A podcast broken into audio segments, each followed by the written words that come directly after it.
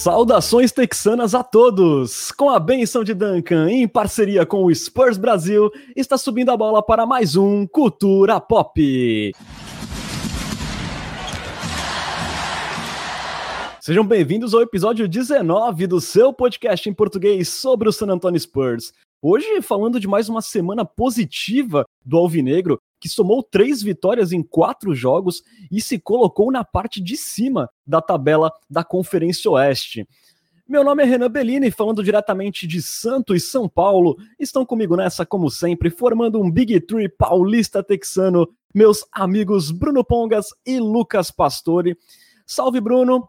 É, mais um 3-1 aí, três vitórias e uma derrota diferentão, né? Vencendo os fortes, vacilando contra catados mas prevalece a positividade, né? Boa noite. Boa noite, Renan. Boa noite, Lucas. Boa noite, querido ouvinte do Cultura Pop, nossa nação popista. Foi uma semana boa. Acho que o lance da gente não jogar aos domingos deve ser instaurado oficialmente, porque nas outras semanas aconteceu e perdemos, e nessa não jogamos e aí sim ganhamos. Então, vamos fazer uma petição contra o Spurs aos domingos. Perfeito. E também contra o Spurs na televisão aos domingos, que isso também potencializa. Para vocês terem ideia, é o primeiro podcast dessa temporada 2020-2021 que a gente grava num dia seguinte a uma vitória do Spurs. A gente sempre gravava com aquele gostinho amargo, embora as semanas tivessem sido boas, mas aquele gostinho amargo de uma derrota meio frustrante na véspera. Dessa vez não teve isso, porque o jogo contra o Portland foi uma maravilha. E é isso, Lucas. Finalmente aí uma, uma live pós-vitória parece que o problema é mesmo os jogos de domingo, né? Boa noite. Saudações, Bruno. Saudações, Renan, meus colegas esteticamente favorecidos. Saudações para minha macia nação popista. É um prazer tocá-los novamente. E eu não gosto de trabalhar aos domingos, né? Imagino que o Spurs não goste também. É, faz sentido. Bom, o Spurs iniciou a última semana em Oklahoma City com uma boa vitória por 112 a 102 contra o então positivo Oklahoma City Thunder. E ali o Spurs encerrou uma road trip de cinco jogos com quatro vitórias. No triunfo contra o OKC, ainda sem o DeMar DeRozan, o Looney Walker foi quem assumiu o protagonismo e acabou sendo cestinha do Spurs com 24 pontos. Ele o Keldon Johnson e o DeJounte Murray combinaram nesse jogo para 58 pontos. Aí uma ótima atuação do nosso Young Trio aí. É, depois, o Spurs retornou ao AT&T Center e mesmo com o retorno do DeMar DeRozan, teve duas performances ruins contra o depenado Houston Rockets, que não contou nem com o John Wall nessas partidas, né? No primeiro duelo, derrota de virada por 109 a 105, numa performance defensiva miserável, né? Tanto contra o Christian Wood, como no perímetro, onde o Spurs cedeu ali 13 bolas de três, sendo quatro delas nos quatro minutos finais da partida. Então, nem mesmo os 29 pontos do Keldinho, que foi o recorde dele na carreira, foram suficientes para evitar o que eu classifico aqui seguramente como vexame. É, um, contra um time praticamente de G-League do Houston Rockets. Dois dias depois, um novo encontro com o Houston Rockets, que dessa vez só tinha oito jogadores disponíveis no seu elenco. E a nação popista teve outro jogo duro de assistir ali, digamos assim, né? Só que dessa vez, apesar dos problemas defensivos que se repetiram no primeiro tempo e também no aproveitamento bem ruim nos arremessos, o Spurs chutou ali por volta de 20% dos três pontos nessa partida, mas o time conseguiu sair com a vitória por 103 a 91, muito graças a um crunch time ali iluminado do DeJounte Murray, que anotou sete pontos ali sem respostas na reta final do jogo e praticamente decretou o triunfo do Spurs. E para fechar, o Spurs foi até Portland para o confronto teoricamente mais difícil dessa sequência, e foi lá que o Spurs fez possivelmente o seu melhor jogo na temporada. O Alvinegro dominou o Blazers, que não estava contando com o CJ McCollum, né? Tava com esse desfalque, e venceu por 125 a 104, ali numa performance ofensiva espetacular. DeRozan, Aldridge, Mills e Rudy Gay passaram dos 20 pontos. Foi apenas a segunda vez que quatro jogadores do Spurs conseguiram isso num único jogo. O Murray também nessa, nessa partida flertou com o triple-double. O Spurs ali acabou convertendo 53% dos arremessos de quadra e distribuiu 33 assistências. Foi realmente um jogo assim de encher os olhos com pouquíssimos erros do Spurs, que acabou ali dominando o Portland Trail Blazers. Dessa maneira, o Spurs chegou a oito vitórias e seis derrotas na temporada, se colocando, ouçam bem, na quinta colocação da Conferência Oeste, estão deixando a gente sonhar. É, Lucas, diante da competitividade que o Spurs vem mostrando contra forças da Conferência Oeste, e também levando em conta até o início abaixo de outros candidatos, como por exemplo o Mavericks, o Nuggets, acho que até o próprio Blazers, né? Será que a nação popista pode de repente sonhar até com um mando de quadra nos playoffs? Olha, sonhar não custa nada, né? Acabei de criar essa frase, espero que vocês tenham gostado da originalidade. É... Eu acho que assim, essa temporada tá completamente maluca. Eu acho que as... esse começo de, de temporada passa duas seguranças pra gente, né? Os dois times de Los Angeles são os melhores da conferência e o Minnesota é o pior. Fora isso, sei lá, eu acho que não dá para cravar absolutamente nada. Assim, eu acho que é, o Spurs ter, terminar a temporada em terceiro ou em décimo primeiro não vai ser surpreendente para mim, pelo menos pelo que está acontecendo hoje na, na conferência, né? A gente viu o Rockets é, ameaçando um viés de baixa ali com a troca e o Oladipo faz essa estreia que ele fez. Então, eu acho que também não é um time descartável. É, uma coisa que me deixa com o pé um pouco atrás é que o Spurs, diferentemente de outros times, ainda não teve um surto de Covid no elenco. E do jeito que as coisas estão nos Estados Unidos, parece questão de tempo, né?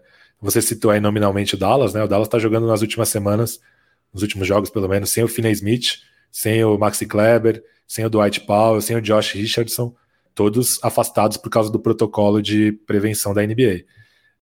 Mas assim, é, eu acho que o Spurs teve dois resultados para se lamentar até agora, que foram as derrotas para Timberwolves e Rockets, e dois resultados muito bons, que são as vitórias sobre os times de Los Angeles.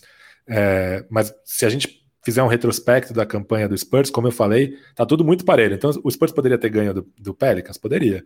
Poderia ter ganho do Jazz? Poderia, apesar do Jazz ter um, tá, tá, em terceiro na conferência, se eu não me engano. Eu acho que é um adversário acessível. Mas poderia ter perdido do Grizzlies completo? Poderia. É, então, acho que tá tudo ali dentro de um, de um bolo gigante que faz com que sim, o Spurs possa sonhar com mando de quadra. Mas eu acho que não é o caminho natural. Assim, eu acho que não dá pra gente sentar ficar tranquilo agora e falar, pô, o Spurs vai pegar mano de quadra, pode tirar o pé na temporada regular, pode começar a poupar o DeRozan back-to-back e tal. Acho que não é uma, uma certeza, longe disso. Mas acho que é um sonho, por que não? E para você, Bruno, dá para sonhar ou ainda é um pouco precipitado? Como o Pesca disse, para sonhar dá, mas eu acho difícil, né? Olhando para a concorrência que a gente tem hoje, a gente tem times hoje, por exemplo, como o Denver Nuggets, que é um time fortíssimo, que ainda não engrenou na temporada. Né? Então, é, você pega ali o próprio Golden State Warriors, está começando a engrenar agora com a volta do Draymond Green também. É um time que é, tem tudo para brigar ali entre as oito primeiras posições. O próprio Rockets, que o, que o Pesca falou, que a gente imaginou que estaria aí num viés de baixa. É, mas ontem, com a volta do Ladipo, aparentemente parece que vai ser um time é, que vai ter força, né? Pelo menos para brigar ali entre as oito primeiras posições. Então, olhando principalmente para esses adversários que a gente tem ali, mas, brigando de 1 a 4, né? Então, você fala de Lakers, Clippers principalmente, depois você começa a expandir esse range para outras equipes, então Nuggets, Jazz e assim por diante. Não acho que o Spurs tem mais time que esses é, concorrentes, né? Eu acho que são times mais sólidos, não só em, em, profundidade do elenco, mas também em entrosamento, né? Então, principalmente esses quatro que eu citei são times que já jogam juntos desde a temporada passada ou até mais tempo, dependendo de, do caso, né? O caso do próprio Jazz e do próprio Nuggets. Então acho que é difícil sonhar com o mano de quadra, mas o Spurs fez quatro jogos agora na sequência que é, a gente pode parar e olhar e falar, putz, esse time é, tem um potencial é, para brigar, pelo menos entre as oito primeiras posições, tranquilamente. É óbvio que a, a, vitória de ontem contra o Blazers deixa um pouco a sensação de que é, tá tudo bem, mas se a gente pega e analisa a sequência, né, os, jogos, os dois jogos contra o Rockets foram muito ruins. O primeiro foi uma derrota vergonhosa, né? Como você bem trouxe na introdução, é um, o, o Rockets ali naquele momento era um time de G-League. E no segundo jogo, o Spurs também não jogou bem, conseguiu vencer, conseguiu limitar o Rockets a um baixo aproveitamento, mas jogou mal. Isso depois, obviamente, a gente vai discutir lá na frente se o Spurs jogou meio relaxado, se não jogou meio relaxado, mas acho que é outra discussão. Mas acho que também a, a vitória contra o Blazers deixa um pouco meio embaçada essa análise que a gente está fazendo. Como lá atrás, quando a gente perdeu para o Jazz no domingo, a nossa análise na segunda-feira pós-derrota pós também foi meio embaçada, porque foi uma derrota vergonhosa. Então, de novo, né, o Spurs hoje está bem posicionado, acho que tem chance eventualmente de brigar lá em cima, vai depender muito do quanto esses jovens jogadores estiverem evoluindo. Acho que foi uma discussão que a gente teve antes da temporada, né, quando a gente estava ali é, na pré-temporada tentando entender qual seria a posição do Spurs. E eu lembro de ter falado bastante sobre isso, né, que dependeria muito do quanto os jovens da, derem um próximo passo. Aparentemente eles estão dando um próximo passo, a gente ainda nem está contando com o Derrick White. Então, se esses jogadores continuarem evoluindo, se continuarem dando mais passos, né? Por exemplo, a gente vê o Keldon já como jogador sólido, a gente viu o Looney como um cara que começou meio mal, mas aparentemente está começando a engrenar. Então, se esses caras mostrarem uma evolução constante ao longo da temporada, por que não? É possível, mas eu acho bem difícil. O único contraponto que eu boto no que você falou, Bruno, quanto aos concorrentes, é, eu acho que o Spurs, de repente, a gente não pode cravar que tem um time melhor que Dallas, que Denver, mas eu também não vejo é, o Spurs pior do que esses times assim. Vai, talvez o Dallas, sim, mas o Denver eu vejo um time muito enfraquecido é, com a saída do Jeremy Grant e do Torrey Craig, perdeu muito na rotação. Eu vejo o Golden State Warriors sem o Clay Thompson, com o Curry tendo que fazer suas mágicas para conseguir arrancar vitórias. Vai conseguir, como fez contra o Lakers né, nessa semana, mas eu também não vejo assim, um time tão forte e que o Spurs não possa competir, não possa fazer uma campanha melhor de repente. É, então, assim, eu acho que tá tudo muito aberto. O próprio Portland Trail Blazers é um time que eu esperava muito dessa temporada é, pela profundidade de elenco, mas você vê que as coisas ainda não se acertaram, a gente já começa a ver problemas de lesão, por exemplo, no Nurkic, que vai, já vai perder um bom tempo. Então, eu acho que eu tô mais com o pesca nessa de que tá tudo muito aberto. Eu acho que o Jazz vem jogando um belo basquetebol, acho que é um time que tem tudo ali para se manter em cima. Agora, dali para baixo, olha, eu acho que tudo pode acontecer. É... Bruno, você falou assim da, da questão né, da postura do, do time do Spurs nessas partidas, né? Ao meu ver, é, eu acho que pelo menos duas dessas seis derrotas do Spurs passaram mais por questão de postura do time do que outra coisa, né? Tanto contra o Minnesota Timberwolves, como esse time catado do Houston Rockets que a gente enfrentou, o Spurs ali não pareceu muito focado, especialmente na defesa, é, dando a impressão ali que venceria a qualquer momento. Isso eu diria que aconteceu também no, no, jogo que a gente venceu do Minnesota, né? E foi uma pegada assim bem diferente dos jogos que a gente viu contra as equipes mais fortes, né? Contra o Lakers, contra o Clippers, contra o próprio Blazers, né? É, você acha que esses problemas contra equipes mais fracas passam mais ali pela oscilação, por ser um time jovem, também pelas limitações do elenco, na questão da altura? Ou você acha que essa questão do foco é realmente algo que o Pop tem que trabalhar em cima e é um negócio que pode sabotar de novo o Spurs? Porque isso aconteceu bastante na temporada passada. Eu acho que tem um pouco de foco, mas o que me deixa relativamente tranquilo é quando eu pego e olho para temporadas anteriores, quando o Spurs era um time dominante, o Spurs sempre perdeu jogos é, nessa linha de que perdeu para o Houston, né? Então, é aquele jogo fácil que você tinha certeza que o Spurs ia ganhar, ia lá contra um time X e acabava perdendo. Então, acho que até quem acho que todos vocês aqui já praticaram esporte. Quando você entra para jogar com um time que é muito mais fraco, você entra um pouco mais relaxado, com o pé um pouco mais solto. Então acaba sendo meio normal uma postura é, mais soft nesses jogos. O que eu acho inadmissível é a postura soft durante o jogo inteiro. Né? Você ir para o intervalo contra o Rockets perdendo por oito, pô, acho que tudo bem, faz parte. O time entrou em outra sintonia. Mas você voltar e fazer mais dois quartos jogando, continuando jogando mal, com aproveitamento péssimo, aí eu acho que é um, é um sinal é, ruim. Né? Mas aí quando a gente pega isso, esse ponto que você trouxe, eu acho super interessante da oscilação é, dos jogadores. Né? A gente tem hoje duas frentes de jogadores do nosso elenco. A gente tem um grupo de jovens, né, na casa ali dos 20 aos 25 anos, puxando ali o Derek White dos 20 aos 26, 27 anos, e você tem veteranos, que é o caso de Rudy Gay, Perry Mills, DeRozan e Aldridge. É, nessa casa dos veteranos, eu acho que é muito normal que existam oscilações, né? Então, o Aldridge é um cara que tem 35 anos. A gente estava falando é, no episódio anterior, pô, não dá para contar que ele vai contribuir sempre com 18 pontos e 9 rebotes. Eu acho que ele vai fazer um jogo de 20 e tantos, como foi ontem, mas ele vai fazer jogos com seis pontos, como foi nessa semana, nessa sequência contra Rockets e Thunder, por exemplo.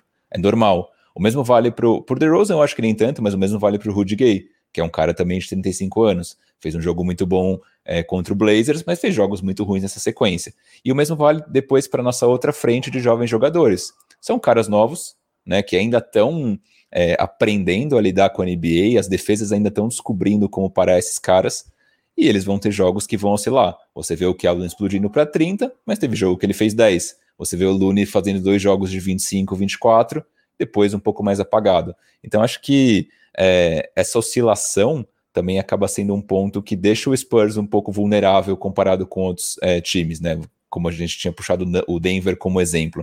O Denver é um time sólido que já está aí há uns 3, 4 anos jogando o mesmo, a mesma base juntos. Então é difícil competir nesse sentido contra esses caras. Mas eu vejo uma perspectiva muito boa daqui para frente. E para você, Pesca?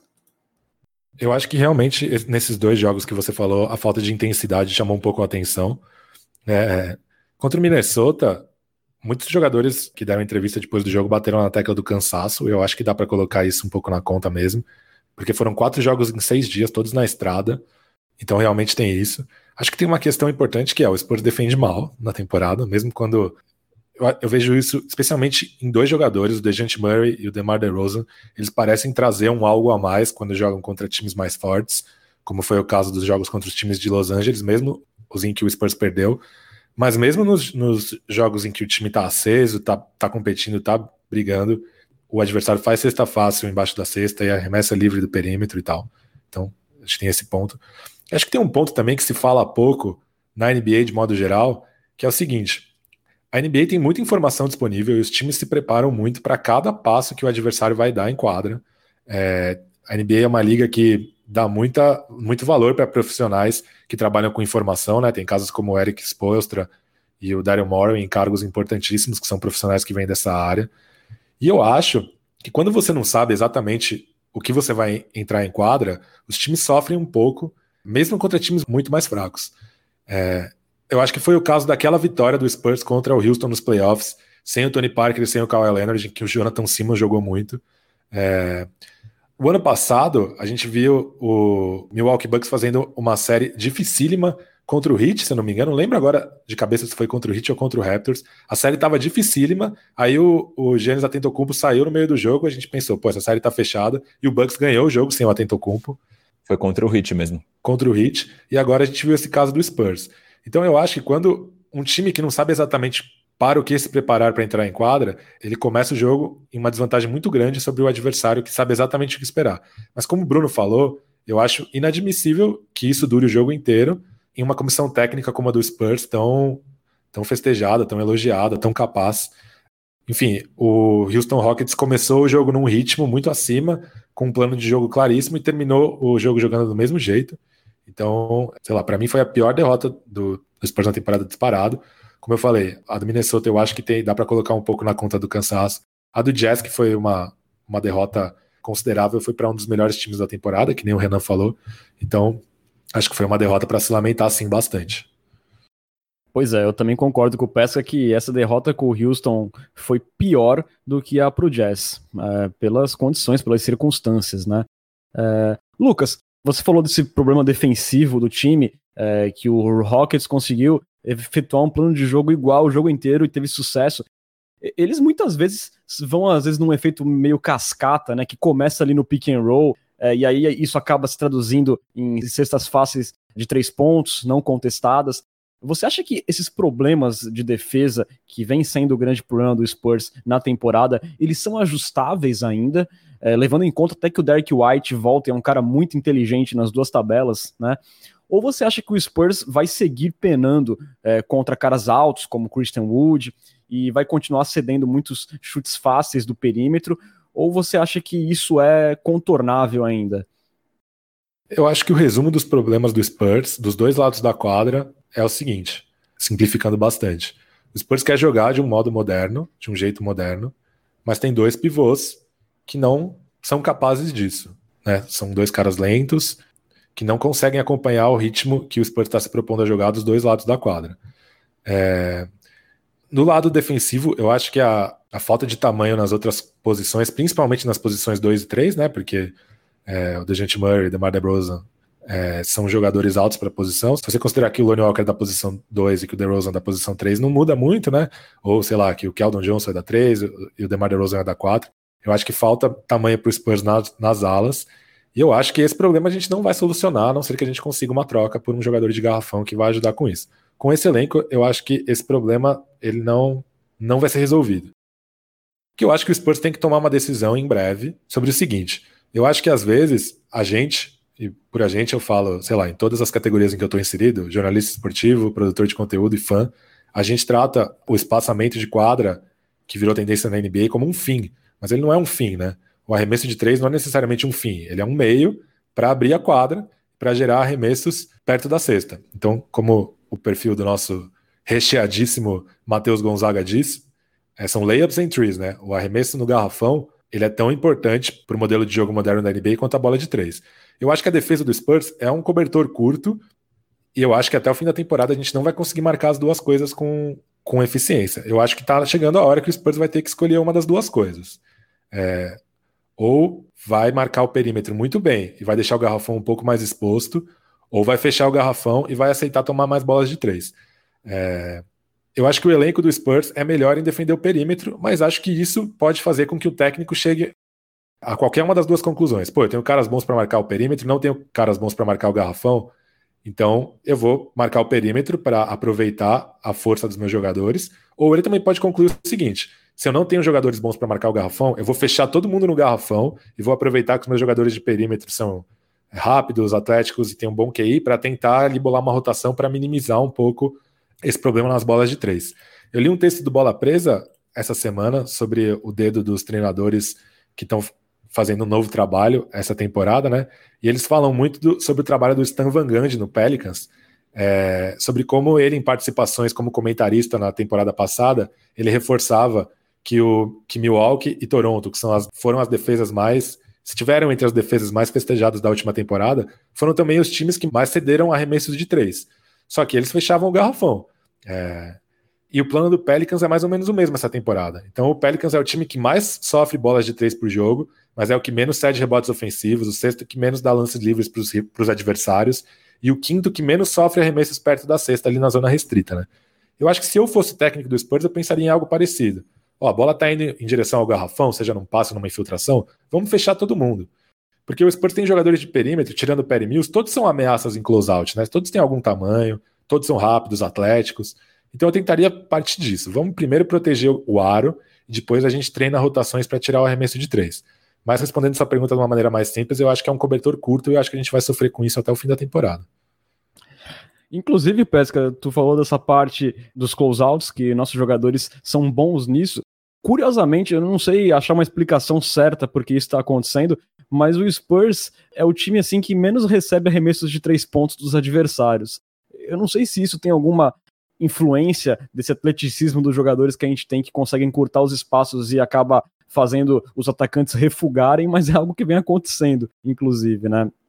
É. E para você, Bruno, a gente viu no, no segundo jogo contra o Rockets, que foi o que a gente venceu, que uma das chaves para o Spurs também conseguir vencer aquela partida foi a entrada do Jacob Porto, que parece que acordou para a vida naquela partida, né? Ele voltou a, a, a, proteger bem o ar, ele conseguiu três tocos naquela partida, também muito efetivo nos rebotes. Pareceu aquele jogador que a gente queria ver já no começo da temporada, ainda não tinha aparecido, até porque o Aldridge tem oscilado bastante e não vem, muito, não vem praticamente nada efetivo na tábua defensiva. Pô, finalmente o Purdle entrou bem, né? Acho que ele acordou de fato para a temporada, deve ter levado ali algum chacoalhão nesse meio tempo em que estava jogando mal mas fez dois jogos muito bons, né? Primeiro contra o Rockets, na, o segundo jogo da, da sequência contra o Rockets, foram 13 pontos, 11 rebotes e 3 tocos. Acho que foi o melhor jogo dele na temporada. E no, na segunda-feira contra o Trailblazers também, 11 pontos e 7 rebotes. Se ele tivesse as atuações de 10-7, 12-8, algo mais ou menos nessa linha, é, dá para garantir que o contrato dele está mais do que justo. Né? Então o valor que a gente pagou para ele na off-season está mais do que justo.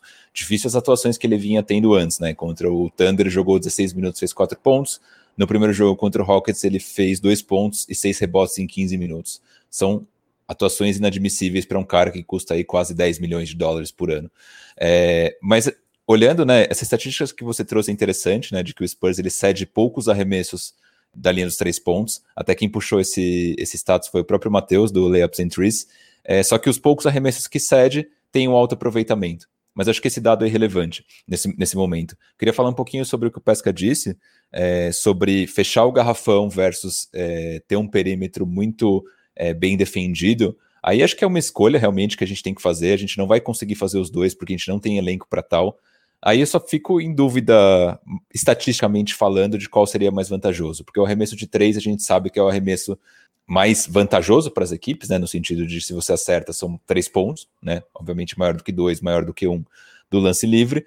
É, só que ao mesmo tempo, a gente viu em jogos, por exemplo, contra o próprio Pelicans, contra o Lakers, contra o Utah Jazz, que o fato da gente não ter é, um garrafão super bem fechado, com jogadores muito baixos, cedeu muitos rebotes ofensivos.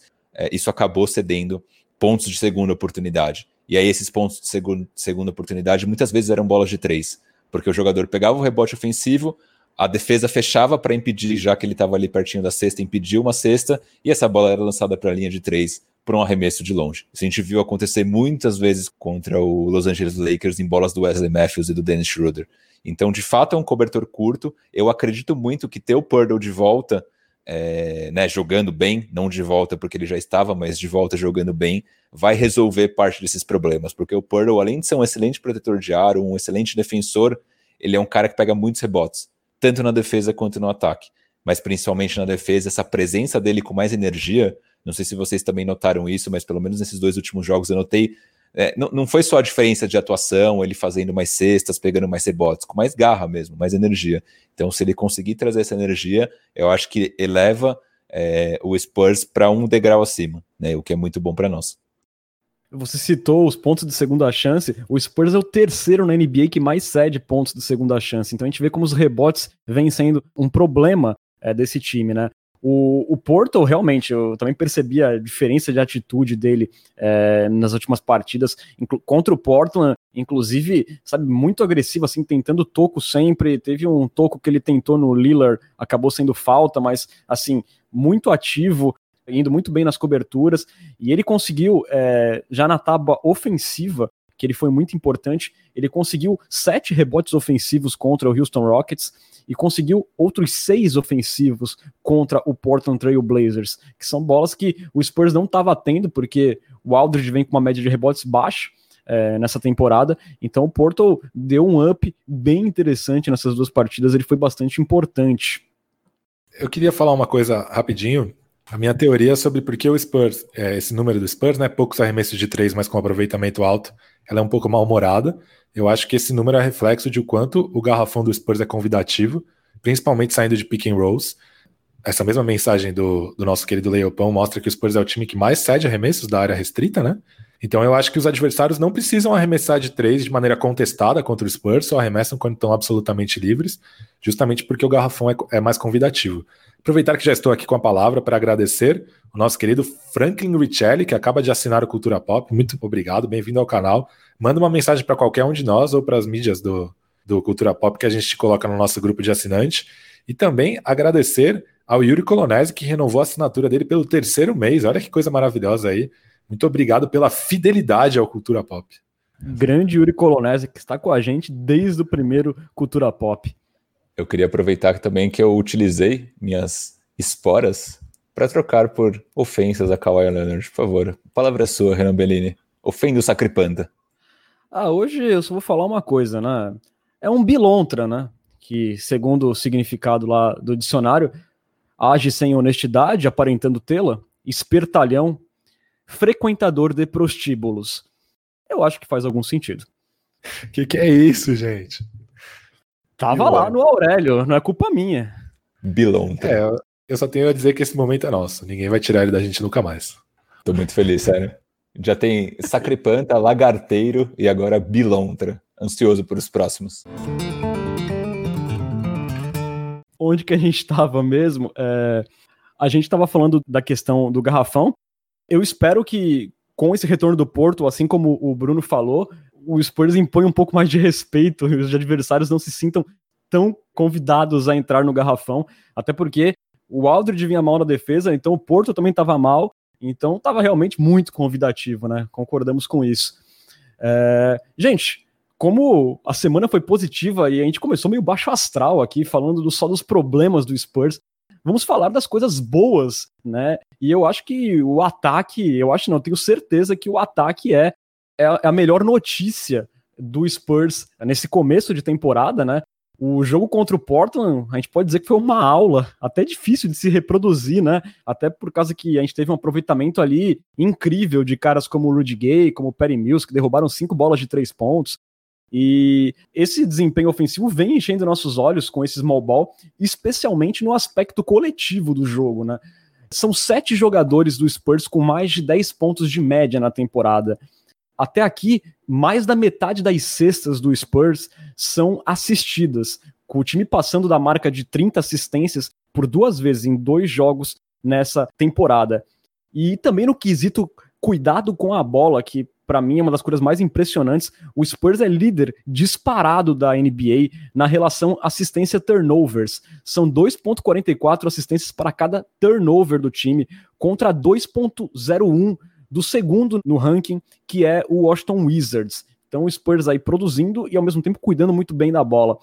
É, Lucas, é meio difícil pensar que esses números serão sustentáveis, mas é animador, né? Como esse time vem trabalhando nos ataques, vem girando bem a bola, vem criando cestas fáceis, está bem legal, né?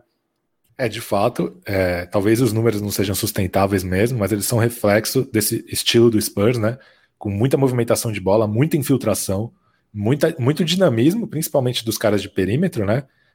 E assim, o DeRozan, ele tá, tá se tornando um mestre nesse estilo de uma maneira, assim, muito legal de se ver jogando, né? A atuação dele como facilitador contra o Blazers é uma coisa para, né? Como eu gosto de brincar, dar vontade de pegar os highlights dele, imprimir, bater no liquidificador e tomar de café da manhã, de tão gostoso que foi. É... As minhas únicas ressalvas são a mesma que eu fiz no, no, no, tópico passado, né? Que eu acho que os nossos pivôs eles não conseguem acompanhar esse ritmo. Eu acho que eles acabam ficando dependentes de defesas adversárias que os ajudem, né? Então, por exemplo, a gente vê contra o Blazers, que é um time que também tem pivôs lentos, né? É, eles usam aquela drop coverage, né? Que quando tem um pick and roll, o pivô volta para fechar o garrafão. Isso acaba fazendo com que por alguns minutos o armador do Spurs que tem a bola e o pivô que está fazendo corta-luz acabem atacando meio que um dois contra um contra o armador adversário. E aí você vê, o, o Aldridge usou esse espaço para jogar no, como popper, né, no pick and pop, e aí recebendo bolas livres arremessou à vontade. O Poto usou esse, esse espaço para cortar para a cesta, e aí, por exemplo, naquele lance do Magic Mills, né, que o Mills passou para ele sem olhar, ele passou pelo pivô e recebeu embaixo da cesta e tal. E eu também faria a ressalva do Rudy Gay, que eu acho que ele ainda não aprendeu muito a jogar nesse estilo. Ele ainda tá meio buraco negro, embora ele tenha tido uma atuação muito boa contra o Blazers como pontuador. Ele é, essa movimentação de bola super dinâmica, ela parece parar quando a bola chega nele. Mas enfim, se ele continuar sendo, se ele conseguir reproduzir por muitos jogos o que ele fez contra o Blazers, ok mas por enquanto foi uma atuação fora da curva dele na temporada, né? Teve um plus-minus de mais 24, com ele em quadro, o Spurs fez 24 pontos a mais que levou. Então, um pouco fora da curva pelo que ele vem fazendo na temporada. Mas realmente, o, o estilo do Spurs, acho que o mais legal, assim, pra gente que é torcedor, é que o Spurs tá muito legal de ver jogando, né? Então, a qualquer momento, você tem ali uma assistência espetacular do, do DeRozan, o Dejante Murray batendo um cara no drible, um arremesso legal do Perry Mills por cima de um marcador, um highlight do Lonnie Walker, o Keldon Johnson passando pela defesa como se fosse um Mustang mesmo, né? Um, um, um monstrão indo para dentro da cesta.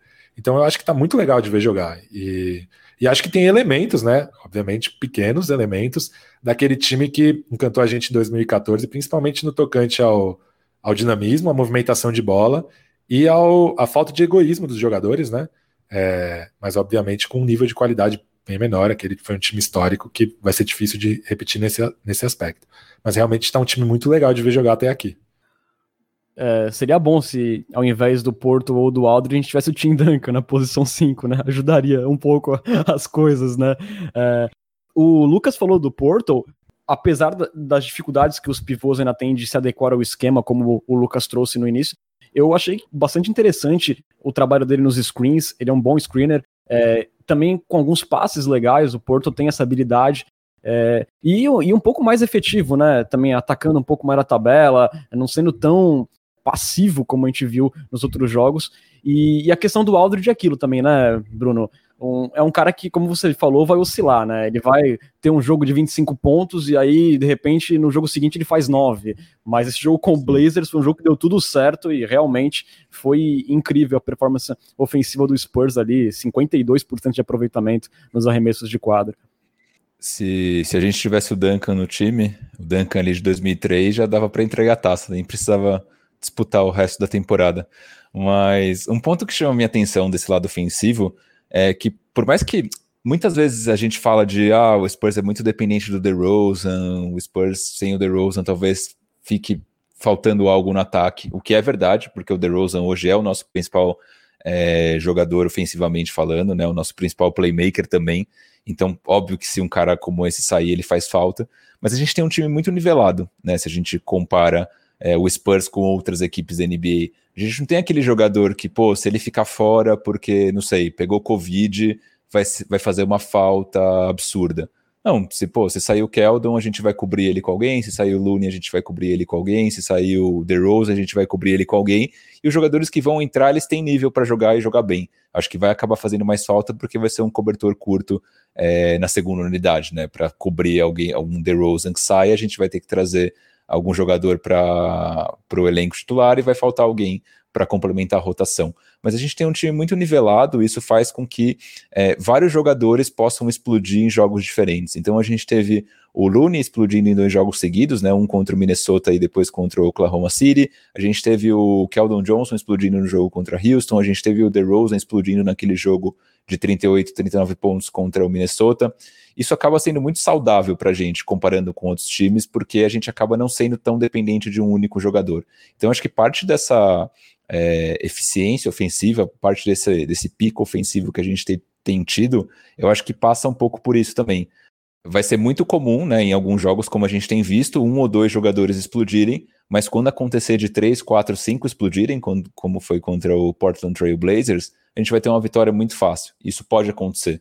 É claro que depende muito, né? Porque alguns desses caras que são importantes são veteranos, caso do, do Aldridge e do Gay, principalmente, mas depois com jovens isso tem acontecido direto, né? A gente tem visto uma oscilação, que eu acho que faz parte, né? De ter jogadores jovens no time, então a gente vê ainda. O Murray talvez nem, nem tanto, né? O Murray mais sólido, mas o Looney e o Keldon principalmente oscilando um pouco mais, mas ter essa possibilidade de uma versatilidade ofensiva é, com vários jogadores podendo explodir a qualquer momento, acaba sendo muito saudável para nós como equipe. Então isso acaba sendo um ponto positivo também.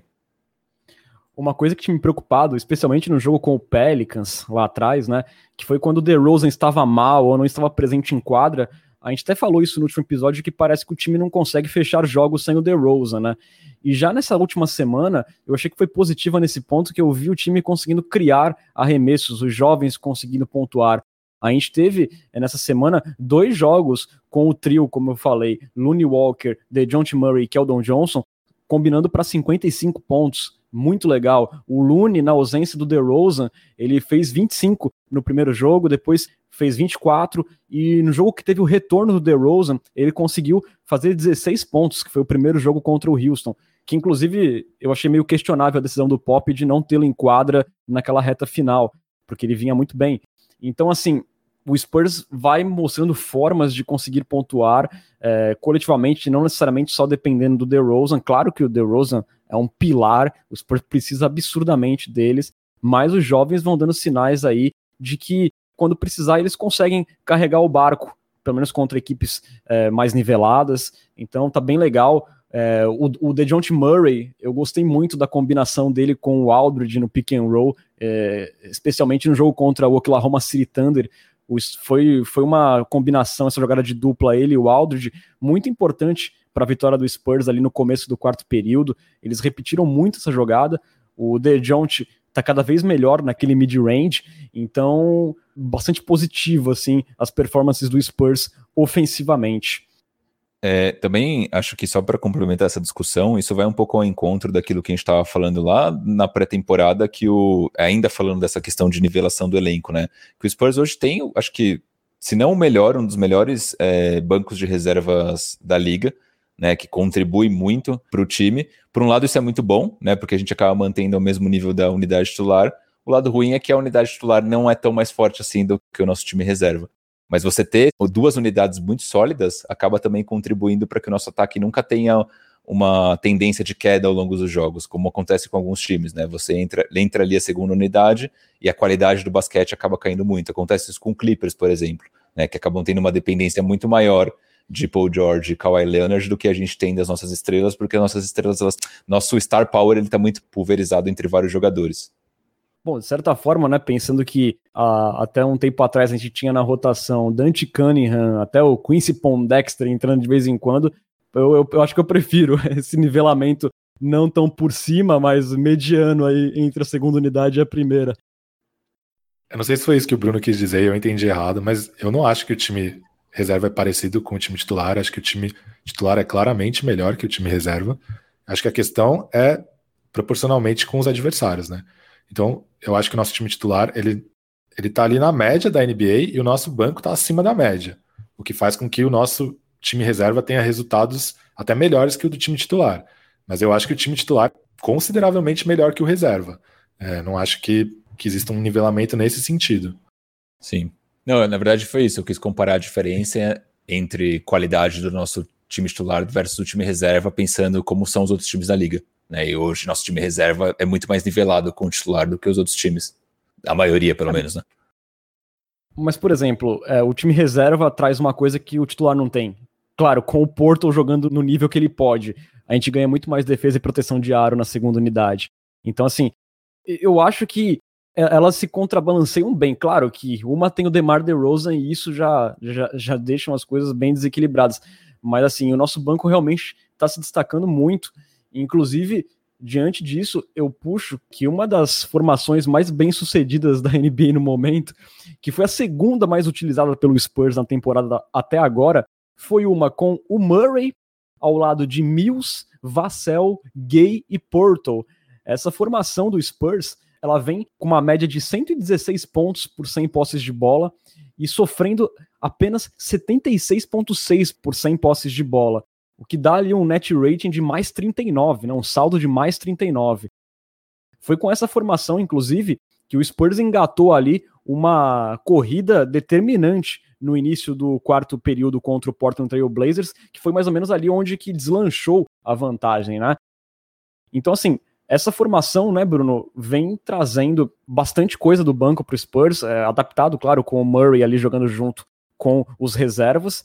E antes de passar para você, tem uma informação aqui do jornalista o Magaro George, que foi trazida para mim até pelo Yuri Colonese. Ele colocou aqui que Devin Vassell, Rudy Gay e o Jacob Porto, que estão os três nessa formação, eles estão no top 5, no top 5 da NBA em defensive rating. É, a última vez que o Spurs teve um trio nessa posição foi em 2002, com Tim Duncan, David Robinson e Malik Rose. E só complementando, no caso, o, o Devin Vassell é o líder em defensive rating da NBA nesse momento. É, essa formação tem dado bastante frutos para o Spurs, né, Bruno? Sim, e tem sido bem divertido ver, né? Principalmente o Vassell, é, com muitos roubos de bola, um cara muito ativo nos rebotes. Então, esses dois jogadores, né? O Gay e o Vassell combinados com o Purdle na versão boa dele, é, tem sido divertido de assistir. Mas eu puxei alguns dados é, relacionados a essa parte. Primeiro que esse net rating, né, comparando ali a diferença entre o offensive rating e o defensive rating do Spurs é muito impressionante. Né, então essa diferença que a gente acaba tendo nessa unidade mostra o quão poderosa ela é, o quão impactante ela é e o quanto de diferença tem entre a segunda unidade do Spurs e as segundas unidades ao redor da liga. Mas eu fui puxar alguns dados individualmente, eu até encontrei alguns números é, diferentes desses que o, que o jornalista americano trouxe, porque eu puxei é, primeiro o defensive rate, né, que é uma métrica defensiva que fala da performance de grosso modo, né, fala da performance individual dos jogadores na defesa. E eu puxei que o, o Vassell hoje ele tem o 17 melhor é, defensive rating de toda a NBA, com, pegando jogadores que atuaram mais do que cinco jogos. Então, pelo menos cinco jogos ele é o 17 com melhor defensive rating. A gente pega o Rudy Gay, ele é o 24 e a gente pega o Purdle, ele, ele é o 31 Então a gente tem três jogadores dentro dessa segunda unidade, basicamente entre os 30 é, jogadores com melhor defensive rating de toda a NBA.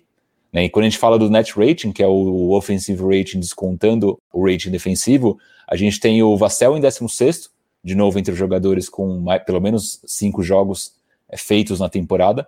O Vassell em 16, o Jacob Purdle em 26 e o Rudy Gay em 41. E aí, quando a gente pega os jogadores do Spurs dessa segunda unidade versus os matchups deles dos outros times. Então, o quanto que esses jogadores limitam o aproveitamento dos adversários. O Rudy Gay, ele é o 26º jogador que melhor limita os adversários ao, aproveitamento.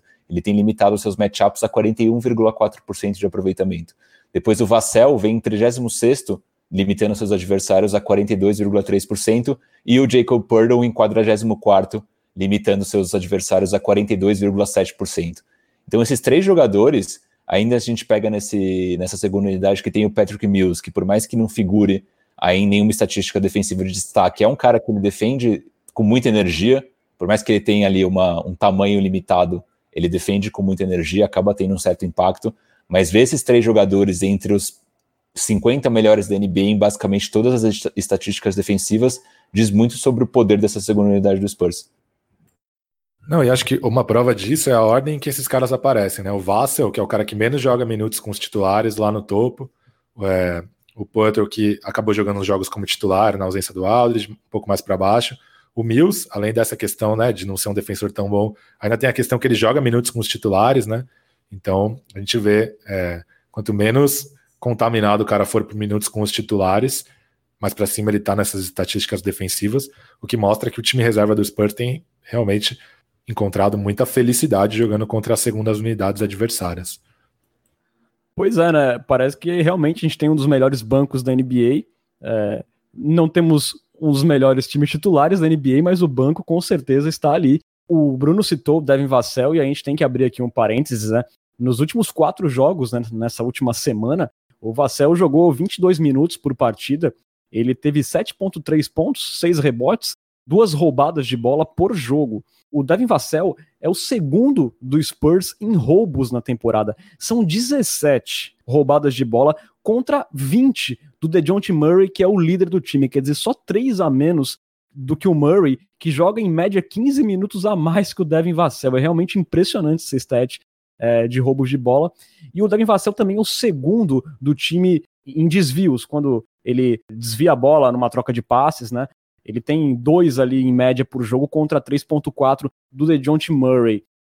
Na bola de três, o Vassell ainda está um pouco discreto. É, ele está ali com 37% de aproveitamento na temporada, mas ele está vindo só com 2,3 tentativas por partida, né? E eu acredito que é um jogador que ele precisa encontrar o ritmo, porque no universitário ele se mostrou um ótimo chutador, eu acho que ele pode reproduzir isso na NBA, ele tem uma mecânica de arremesso bastante interessante, até vi nesses últimos jogos o Sean Elliott ressaltando como o release dele sai lá em cima, então assim, Daí Vassell indo muito bem nas, nas oportunidades que ele está tendo, é, jogando mais de 20 minutos, entregando muita coisa para o Spurs, especialmente na tabela defensiva. Renan, eu estava vendo agora o, o tweet do Noah Magaro George, que você citou, é, eu acho que a diferença do, das estatísticas ela tá porque ele acho que ele o filtro que ele fez ali no site da NBA foi com em relação à minutagem. Então ele pegou jogadores com o mínimo de X minutos é, por partida. Eu acabei pegando jogadores com o mínimo de X é, partidas na liga até aqui. Então esse tweet dele, né, que mostra o Vassell em primeiro game, em segundo e o Purdle em quinto, mostra ainda o quão mais impactante isso realmente é, né? Porque você está pegando ali uma comparação entre jogadores que jogam um X de minutos por jogo. Então isso é bem legal. Muito bacana mesmo. E finalizando sobre o Vassell, é, eu sei que quando o Derek White voltar, terão menos minutos, mas eu espero muito, como já falei em outros episódios, que ele não seja sacado da rotação. Esse rapaz precisa jogar porque sempre que ele entra, ele entrega alguma coisa jogando aí, em média na temporada, 17 minutos, o cara tem 17 é, roubos de bola. É muita coisa, é impressionante o desempenho dele defensivo.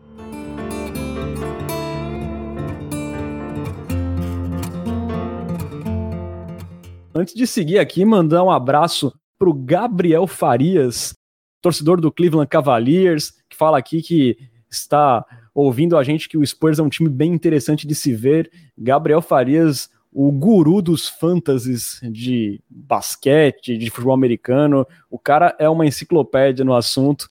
E um abração aí pro Gabriel Farias, gente bueníssima. Falando agora, gente, da sequência do Spurs na temporada regular, serão quatro jogos na próxima semana, sendo o último ali na segunda-feira, né? Antes da gravação do nosso próximo podcast. É, serão dois jogos em casa e dois fora. Primeiro, o Spurs encara na estrada o Golden State Warriors na próxima quarta-feira, às 23h59. O Golden State Warriors, que vem com uma campanha de sete vitórias e seis derrotas, ali na sétima colocação do Oeste. Dois dias depois, na sexta, é, às 22h30, o Spurs recebe o Dallas Mavericks em casa. O Dallas que vem com campanha negativa, 6-7. É, vem de três derrotas, também muito afetado por esses desfalques causados pela Covid. Ocupa ali no momento a décima colocação na Conferência Oeste. Eles perderam recentemente para o Toronto Raptors, mas eles já estão contando com o Kristaps Porzingis, que finalmente voltou. É um reforço para eles. Um jogo sempre muito complicado, porque Luka Doncic pode fazer estragos, né? A gente bem sabe. E o Spurs depois terá um back-to-back, -back, mais um nessa temporada. No domingo, dia 24, às 21 horas, o Spurs encara no AT&T Center o Washington Wizards. A gente imagina que encara, né? E por que, que eu falo isso? O Wizards, ele teve os últimos cinco jogos adiados por causa de questões de protocolo de saúde, quase o time inteiro ali sob monitoramento. Então, assim, é um time que vem sem treinar, não é certeza que eles entrarão em quadra sexta-feira contra o Milwaukee Bucks, então é um jogo que a gente imagina que vai ter.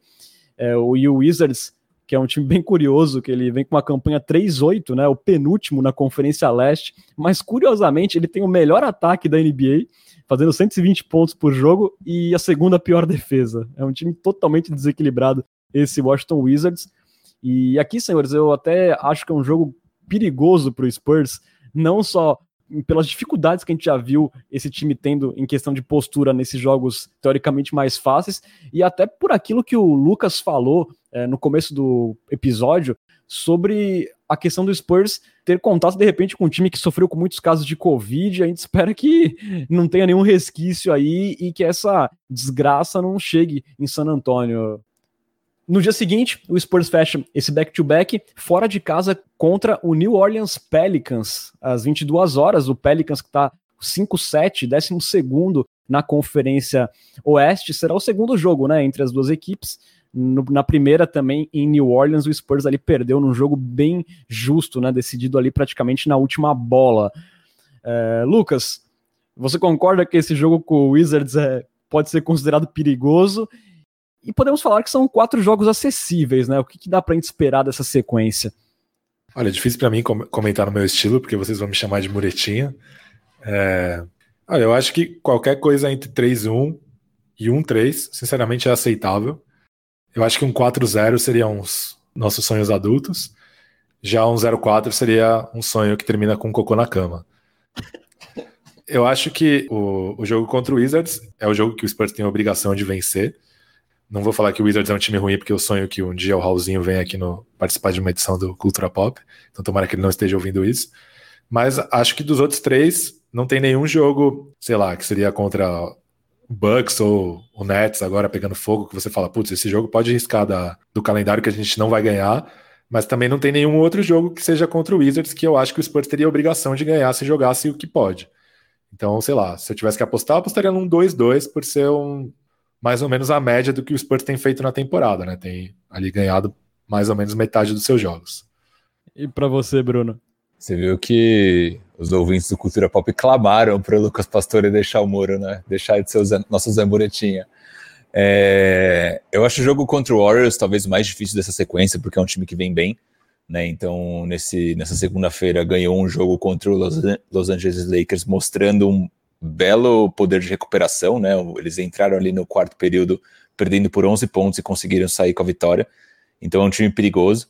Principalmente, acho que o mesmo caso que você citou no, do Dallas em relação ao Doncic, tendo com o Warriors em relação ao Curry, é um cara que pode explodir aí facilmente para 40, 50 pontos, e isso vai ser um problema se acontecer. Espero que não aconteça. Depois desse jogo contra o Mavis, né, tem toda essa questão do Mavis é, provavelmente vir baleado, né? Então, sem jogadores aí que são importantes, então eu imagino que o, que o Spurs consiga vencer é, bem.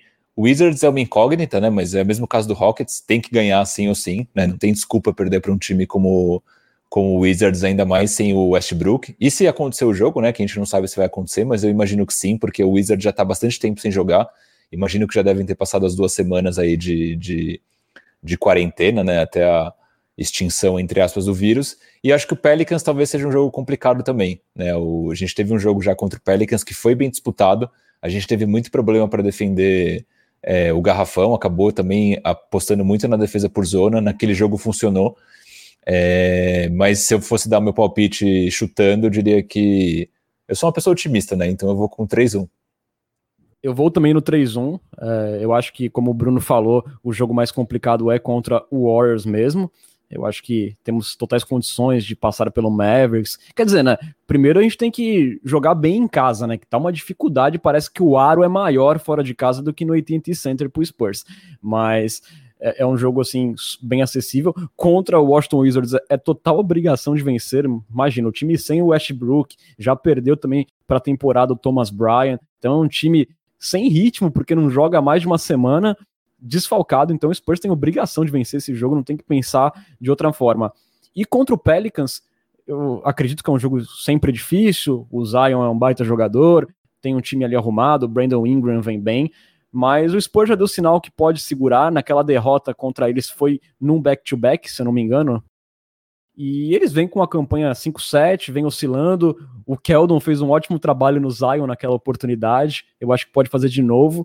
E eu acho importante o Spurs roubar uma vitóriazinha lá em New Orleans, porque é sempre ruim, né? Você já sair perdendo dois jogos para um time da mesma divisão. Então, eu espero aí um 3-1 nessa próxima sequência e para todos nós estarmos felizes daqui uma semana, como estamos neste momento.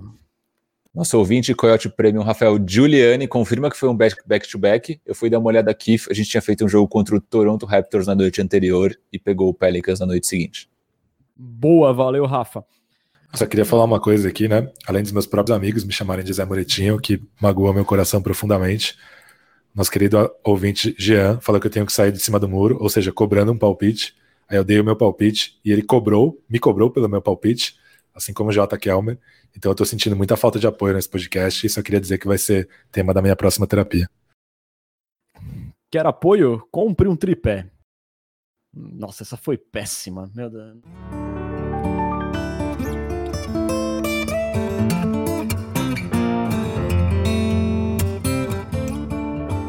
Bom, gente, na última semana, após uma entrevista que pareceu um ultimato, o James Harden finalmente foi trocado pelo Houston Rockets é, numa troca blockbuster que envolveu também Nets, Cavaliers e Pacers. O Harden foi enviado para o Brooklyn, onde formará um novo super time ao lado de Kevin Durant e Kyrie Irving.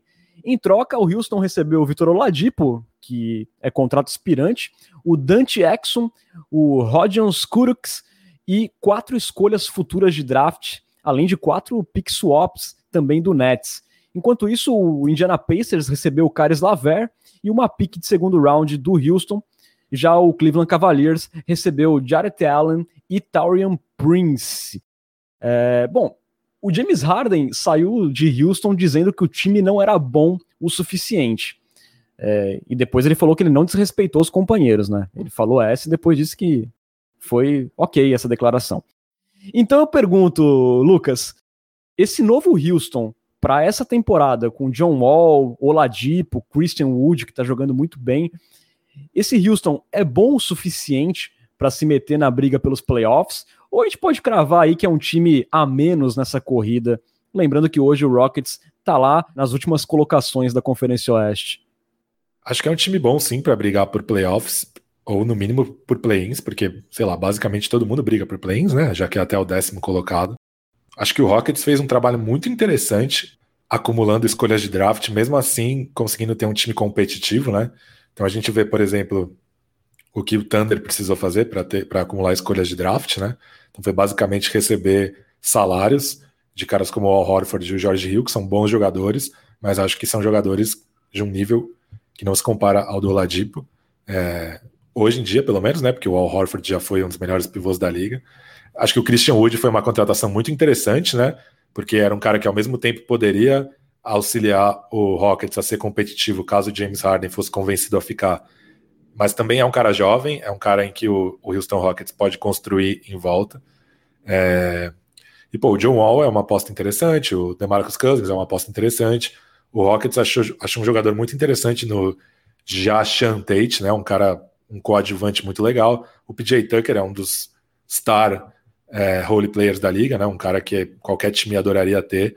Então eu acho que sim, acho que é um time que pode brigar por playoffs ou no mínimo por play-ins, mas é um time que desceu pelo menos dois degraus, porque perdeu um dos melhores jogadores ofensivos da liga, né? É, eu acho que para Spurs foi super legal que ele foi para outra conferência, porque, enfim, poderia ter fortalecido outro time, né? Vai que ele vai, por exemplo, para Denver, né? Que foi um time que começou mal e que não está conseguindo engrenar, ou até para Dallas, ou sei lá, vai que desce a louca no gerente ele fosse para Sacramento, né? Aí fortalecesse um time que a princípio não brigaria com o Spurs por mando ou não deveria brigar.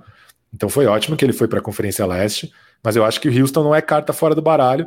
Sinceramente, hoje eu acho que só o Minnesota é carta fora do baralho, né? Ainda mais agora com o teste positivo de Covid do Carl Anthony Towns, que vai voltar a ficar afastado. Eu acho que de resto, infelizmente, não dá para descartar ninguém na Conferência Oeste. E para você, Bruno, porque assim, a ida do Harden para o leste, não reforçando nenhum rival, meio que deixa as coisas na mesma, né? Porque quando a gente vê tanto time que a gente considera é, com potencial, quase presença certa nos playoffs, como o Mavericks, como o Denver, oscilando, será que fez tanta diferença assim? Para mim fez. Eu acho que o Houston com Harden era presença garantida é, nos playoffs e um time que com certeza brigaria por mano de quadra esse Houston sem Harden para mim é uma incógnita, né? Por mais que você tenha ali jogadores é, que podem juntos se jogarem bem, é, fazer algo interessante, né? Então o caso de é, John Wall, DeMarcus Cousins, que é uma super incógnita, o Wall mesmo é uma incógnita, o Oladipo, que é um cara que já chega insatisfeito, né? Porque ele não queria estar em Indiana e também não quer estar em Houston. E você tem o Christian Wood, que parece o único cara que realmente que você olha e fala, putz, esse aqui acho que dá para confiar. Então o Houston Rockets ele tem grandes chances de. Eu vou na do PES, que eu acho que pode brigar, vai brigar por play-in, com certeza. Tem chances de brigar ali por sétima, oitava posições, embora eu acho que não vai acontecer. Mas se eu tivesse que dar um palpite, eu diria que esse time vai ser implodido até a trade deadline em algum momento. Né? Tem a questão do Oladipo, como eu tinha falado, que é um cara que é, demandou é, basicamente troca lá em Indiana tenho certeza que ele não quer ficar em, em Houston, e como ele é um contrato expirante, pode ser que ele queira cavar aí uma vaguinha num, num contender da vida, justamente para ter chance de ser campeão. Eu imagino que ele vai fazer esse movimento, já que ele é um contrato expirante. Então, esse time do Rockets é uma, é uma incógnita, mas eu acho que já é uma carta fora do baralho, olhando para essa Conferência Oeste. Bruno, eu acho que se o Rockets é, pensasse assim, em ainda competir legal esse ano, eu acho que de repente eles teriam ficado com o Caris Laver que era um cara que tinha mais três anos de contrato, um cara que é novo, que tem a bandeira vermelha das lesões, sim, mas vinha muito bem no Brooklyn Nets. Eu, inclusive, quando pipocou assim as primeiras informações sobre a troca, eu achei que o Laver ia ficar em Houston e ia produzir bastante lá. Quando eles fazem esse movimento de preferir pegar um Oladipo inspirante, desmotivado, né, lá no, no Pacers, que também não deve estar muito contente agora de jogar num time que não tem grandes pretensões. Eu acho que quando ele pega esse Oladipo inspirante, é pensando em implodir realmente a trade deadline, o que pintar de bom negócio. E olha, isso inclui para mim o John Wall mesmo, pode acontecer, PJ Tucker, caras que tem mercado. E, e, olha, dependendo da oferta, eu não sei nem se o Christian Wood, viu? Eu não sei se o, se o Rockets vai para o rebuild total se pintar ali uma boa oferta por, por esses jogadores. É sobre o Lever, só tem a questão da, da massa que foi encontrada nas ressonâncias magnéticas que ele fez no exame, né? Ainda não se sabe se é uma coisa grave ou se não é, mas que possivelmente vai deixá-lo afastado das quadras por um bom tempo. Então eu acho que isso deve ter pesado, porque pelo que eu li, é, os exames foram feitos antes da troca ser confirmada, então Indiana sabia do que estava é, do problema que ele tinha, e Houston deveria saber também. Então talvez isso explica porque não quiseram ficar com ele. Sim, deve ter pesado, sim. Embora o Laver fosse um projeto para médio prazo, até de repente, né? Para anos seguintes. Aqui o nosso ouvinte Jean Santiago, ele fala aqui que o Houston desistiu de competir quando trocou o Robert Covington antes da temporada começar. É, eu acho ali que essa saída do Covington sinalizou bem o processo que o Houston estava partindo, né?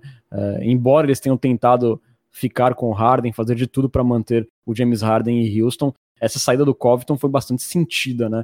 Praticamente virou a página daquele time, daquele modo de jogar do Mike D'Antoni. Isso, só, só para complementar, Renan, mostra quão vagabundo é o Harden, né? Porque ele falou que Houston não era um time com jogadores bons o suficiente, mas pelo amor de Deus, né? Olha o elenco que o cara tinha jogando com ele, teve aí a saída do Covington e tudo mais, mas, pô, mandando a real, o cara queria jogar com uma outra superestrela do mesmo nível dele. Tipo, que aí, beleza, não tinha em Houston, mas falar que o time era ruim é sacanagem também.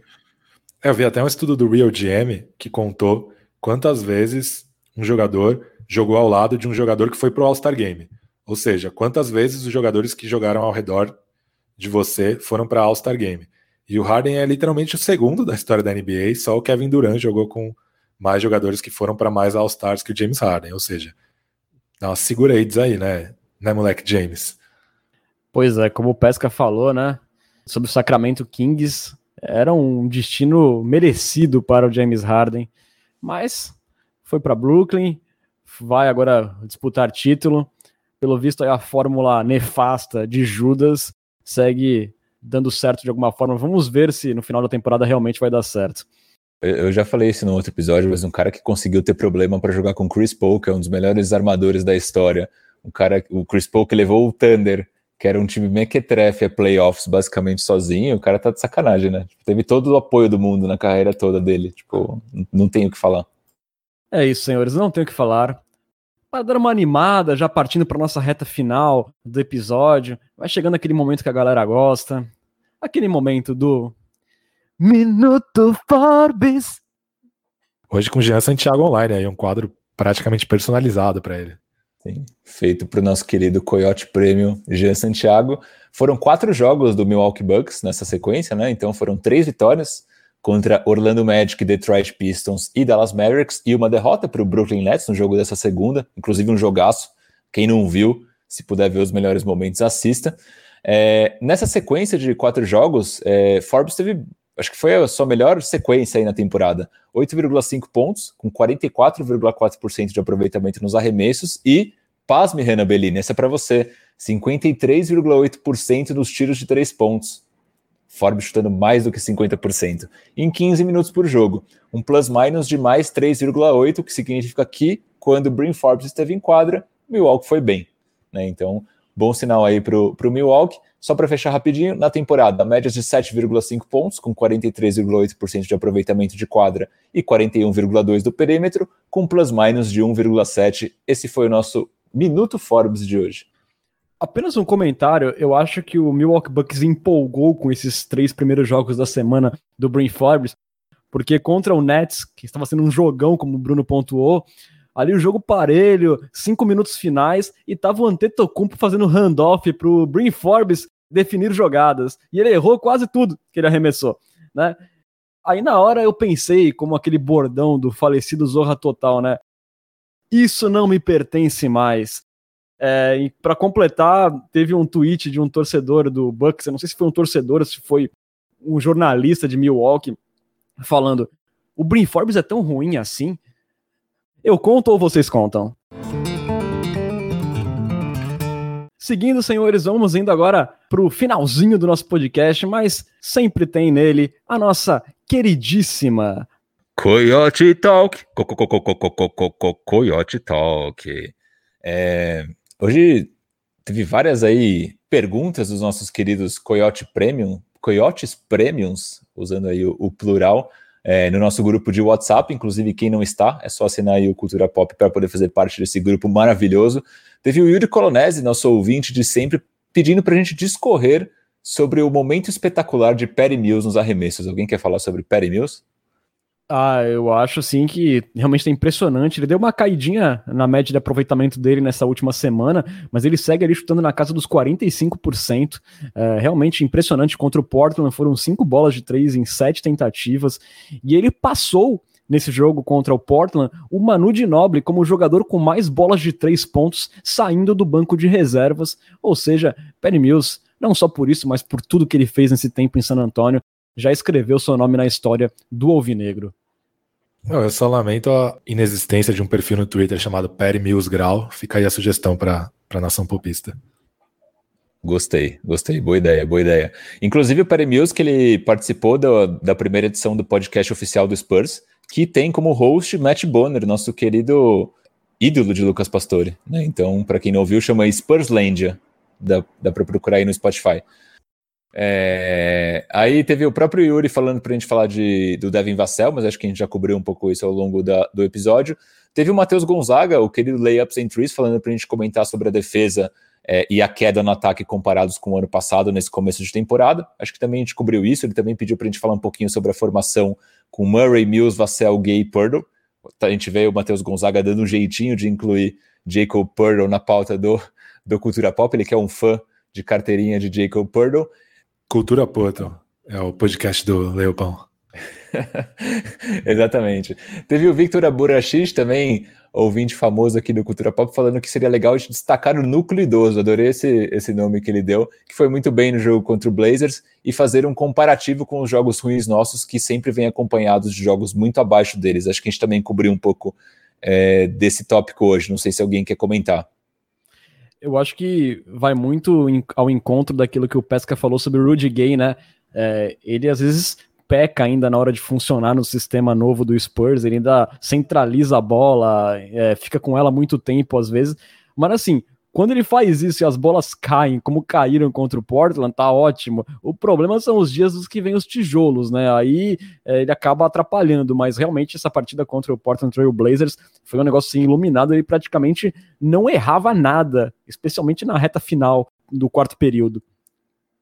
Sim, foi um partidaço, foi um partidaço. Teve uma pergunta do Perseu, também Coyote Premium, que eu queria emendar com a pergunta aqui que a gente tem na Twitch do J. Kelmer. O Perseu pergunta assim: vale a pena trocar por algum pivô? Se sim, qual? Milutinov é página virada? E aí o J. Kelmer pergunta, ele fala né, que o Spurs tem chances reais de playoffs e pergunta se valeria a pena bater na porta do Cleveland Cavaliers é, buscando uma troca por um dos pivôs deles. Talvez o Kevin Love? Ele se pergunta. O que, que vocês acham? Olha, às vezes eu fico pensando, né? Uma vez o Jean, Giancarlo Giampietro, né, meu colega de wall do lendário blog 21, me falou uma coisa que ficou na minha cabeça assim. Eu acho que o Spurs hoje em dia tem muitos jogadores de perímetro que precisam de minutos para concluir o seu desenvolvimento e não tá tendo minutos para todo mundo, principalmente quando o Derek White voltar, né? Acho que tá chegando a hora em que o Spurs deve considerar uma troca 2 para 1, assim, né? É, dá de repente, sei lá, é, dois jogadores de um nível abaixo para pegar um jogador de um nível um pouco maior. Não necessariamente dois de perímetro, né? Mas de repente, sei lá, o Aldridge mais um jogador de perímetro por um jogador muito bom, é, ou sei lá, o, o Porto mais um jogador de perímetro por um jogador muito bom. O Kevin Love não me agrada, eu acho que ele não é um cara que resolveria os problemas do Spurs. Um cara que me agradaria bastante, que eu acho que pode entrar no mercado de trocas em breve, é o Julius Randle, se o Knicks quiser ir para uma direção mais jovem, mas eu acho que custaria caro, acho que não bastaria é, só dois jogadores, talvez precisaria de escolhas de draft ou coisas do tipo. Eu acho que caras interessantes que podem entrar no mercado de troca são o John Collins, né, que parece estar tretando com o Trey Young lá em, em Atlanta é um cara inspirante, o que diminui o valor dele. A mesma coisa com o Laurie, o Laurie Markkanen, né, no Bulls, que também é um candidato inspirante, o que também diminui o valor dele. Eu acho que esses caras seriam alvos interessantes. Concordo. É, seria ótimo se o Spurs conseguisse colocar o Aldridge num negócio, né? O Aldridge esse ano já teve quatro jogos de 20 pontos, mas teve dois jogos de quatro pontos, né? Eu espero que o Pat Riley, o Danny Ainge, é, ou qualquer outro é, general manager do Hawks também, que eu gosto muito do Collins, eu espero que esses general managers estejam assistindo esses jogos de 20 pontos do Aldridge, né? E eles possam pegar essa impressão aí e que eu levo no aeroporto se precisar, se for uma troca interessante como essa. É, Sobre o John Collins ainda, eu acho que a presença do Clint Capella lá dificulta bastante o, a minutagem, e eu acho que ele é um jogador assim que o Hawks pode se dar o direito de se desfazer de repente, né? Até porque eles têm o Okongo também no banco, né? Então, assim, é um time que já tá bem servido ali na parte é, de garrafão, e o Collins é um ótimo talento, seria maravilhoso. Também não gosto do Love, eu acho que não acrescentaria muito. Eu gosto muito do Drummond, né? Mas ele vai ser também inspirante, ele é inspirante também, né? Pode estar disponível é, ao final da temporada.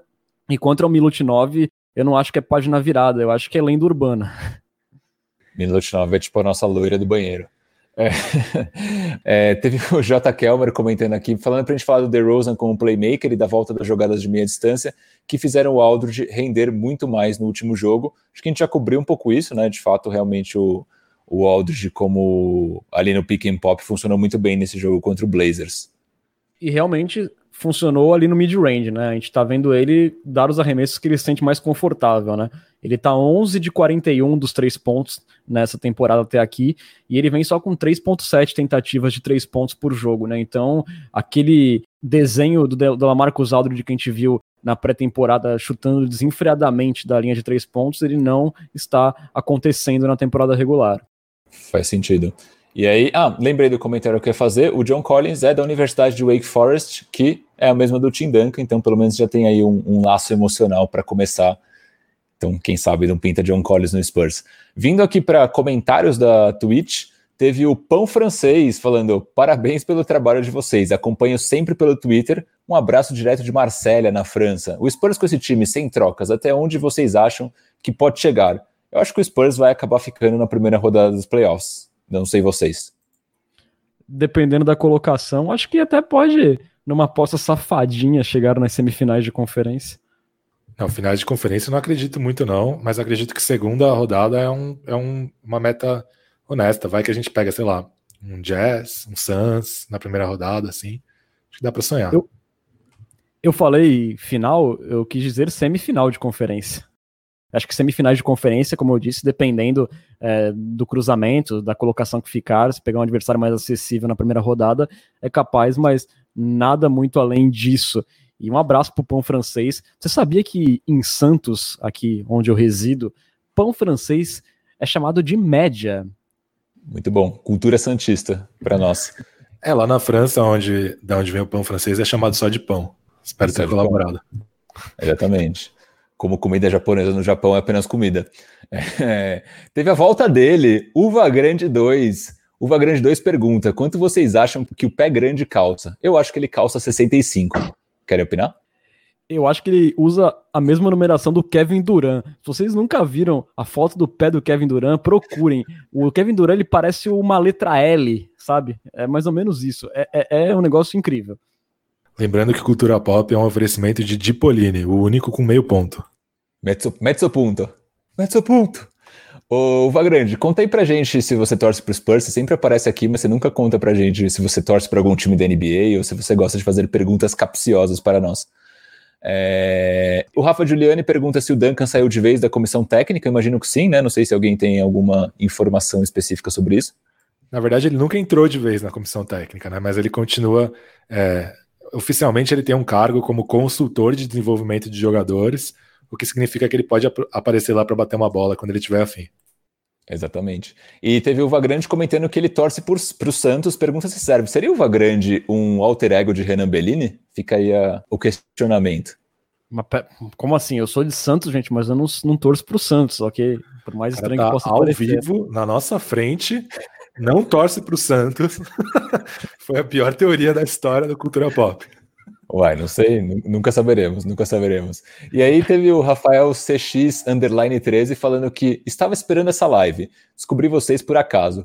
Perguntei em um vídeo do YouTube se tinha conteúdo do Spurs em algum lugar. Senti essa falta no YouTube porque não falam de nós, falam apenas dos times onde tem estrelas. Pois é, mas será que foi no YouTube ou na Twitch? Não entendi muito bem essa parte, mas obrigado pela, pela por prestigiar o Cultura Pop. Pelo que eu entendi, ele estava assistindo uma live no YouTube, perguntou aonde ele podia ver vídeos do Spurs e recomendaram para ele Cultura Pop. Olha só, muito bom, muito bom. Chegou uma última pergunta aqui do Lucas Arruda, Lucas N Arruda, na verdade, que acaba de seguir a gente também. Na verdade, seguiu a gente faz quase uma hora, ou seja, assistiu a live inteira, é, perguntando como a gente se sente em relação ao DeRozan, é, especialmente agora que ele está com os garotos nesse papel de playmaker. Eu me sinto perdidamente apaixonado pelo DeRozan é, entregue de corpo, alma e coração. Estou bem contente com a atuação dele. Eu acho que dá para renovar. Tava, tá, a gente estava até falando sobre isso no, no, último no grupo do Cultura Pop, né, dos Coyotes Premiums, que uma renovação dele de três anos por, por 30 milhões poderia fazer sentido, talvez desde que o último ano seja uma team option, né? Então o Spurs escolher se fica ou não fica. Mas eu gostaria de renovar com o DeRozan, sim. Eu, desde o segundo episódio do Cultura Pop lá atrás na off-season, eu já gostava da ideia de ter o DeRozan como um alicerce, como mentor dessa molecada, como vem acontecendo. E eu acho bem interessante essa possibilidade de um contrato de três anos, 30 milhões. E olha, mesmo se fosse opção do jogador no terceiro ano, eu acho que eu não perderia o DeRozan, não deixaria de assinar apenas por isso. Na pior das hipóteses, você coloca ele numa troca e segue a vida. Eu não perderia a chance de continuar com o nosso maravilhoso DeMar DeRozan. Aí, no caso, seria três anos, 90 milhões, né? Que aí seriam 30 milhões por ano. Mas, enfim. E aí eu teve o Ricardo Xavier só perguntando se o Drummond na Free Agency seria um sonho. Para mim, sim, eu acho que seria um das opções que tem disponíveis, é um dos caras mais interessantes. Com a renovação, de repente, do DeRozan, e a adição do André Drummond, esse time poderia ficar interessante, né? Contando com a evolução dos jovens. É, eu gostaria desse cenário. Não sei se vai rolar, mas seria bacana. Se contar com um titular chamado Drummond, um reserva chamado Poeta, é, abriria uma enorme gama de trocadilhos, o que é sempre importante também para nós que somos produtores de conteúdo, né? Sim, faz sentido. E aí, de fato, para fechar, pegar algum, pensar ali alguns comentários rapidinhos do Twitter em dois minutos. Teve o Luiz Silva falando que o, o Perry Mills tem que ter camisa aposentada no AT&T Center, depois ali da, é, que ele bateu o recorde do Manu Ginobili. Teve o Will Roy Patashnik falando que é impressionante como todos os nossos rookies são defensores de elite. É, teve a Leona Garcox falando que vai esquecer os nomes de batismo dos nossos jogadores, porque a gente vive chamando o Keldon de Keldinho, o Rosa de Deus Rosa, o Pearl de Poeta e assim por diante. Teve a Manuela Ramos, a Manuca Ramos também, que ouve bastante a gente, que fala que é, agora, sempre que ela vê o nome Keldon, ela mentalmente lê Keldinho. Então, o Keldinho realmente virou um hit. É, e teve, teve o Lucas Arruda falando que a em relação ao Aldridge, né, na atuação contra o Portland, que foi super boa, falando que a nossa estratégia tem que ser dar cinco primeiras postas de bola para o Aldridge.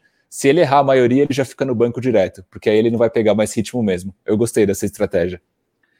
E eu acho que isso, além da brincadeira, faz um baita sentido. É, parece que nos jogos que o Aldridge derruba a primeira bola, a gente sente que vai ser bom. Acontece parecido com o Perry Mills também. Essa primeira bola é absurdamente importante, é por incrível que pareça.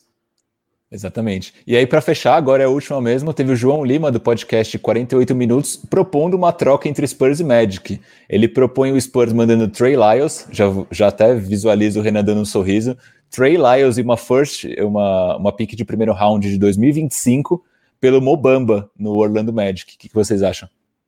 Eu gostaria, cara. Eu acho que o, o Magic é uma franquia que não consegue explorar o potencial de vários jogadores faz muito tempo. Então, quando um jogador não consegue realizar todo o seu potencial no Magic, fica ali uma desconfiança se outra franquia não conseguiria, né? Então, o Mobamba, ele caiu na rotação, né? Perdeu o lugar de reserva imediata do Vucevic para o Ken mas eu acho que seria uma aposta que eu faria se eu fosse o Spurs, sim. É, pô, tá bem barato, né? Uma escolha de primeira rodada, basicamente pelo, pelo Bamba, porque o Trey Lyles é um jogador de contato aspirante que não está fazendo parte da rotação, então seria praticamente uma escolha futura pelo Bamba. Exatamente, de 2025 que o J. Kelmer lembra que talvez o mundo nem exista mais, então eu apertaria o gatilho. Eu super faria também, concordo com o Pesca. É basicamente a escolha pelo Bamba, né? O Trey Lyles eu entregaria no aeroporto por um saco de balas Seven Belo. E nessa, e nessa mesma publicação, o João Lima marcou o Magicast Brasil, que é um podcast sobre o Orlando Magic, e eles falaram que acham que aceitam. Então acho que temos aí um negócio para ser fechado. Putz, mas eu, claro que eles aceitam o Trey Lyles, um jogador maravilhoso que vai contribuir muito na rotação do Orlando Magic. Olha, eu acho que o, o podcast do Magic deveria mandar uma mensagem pro general manager lá, fazer uma campanha. Ó, show de bola. Trey Lyles, nota 10. É isso, gente. Fechamos por hoje.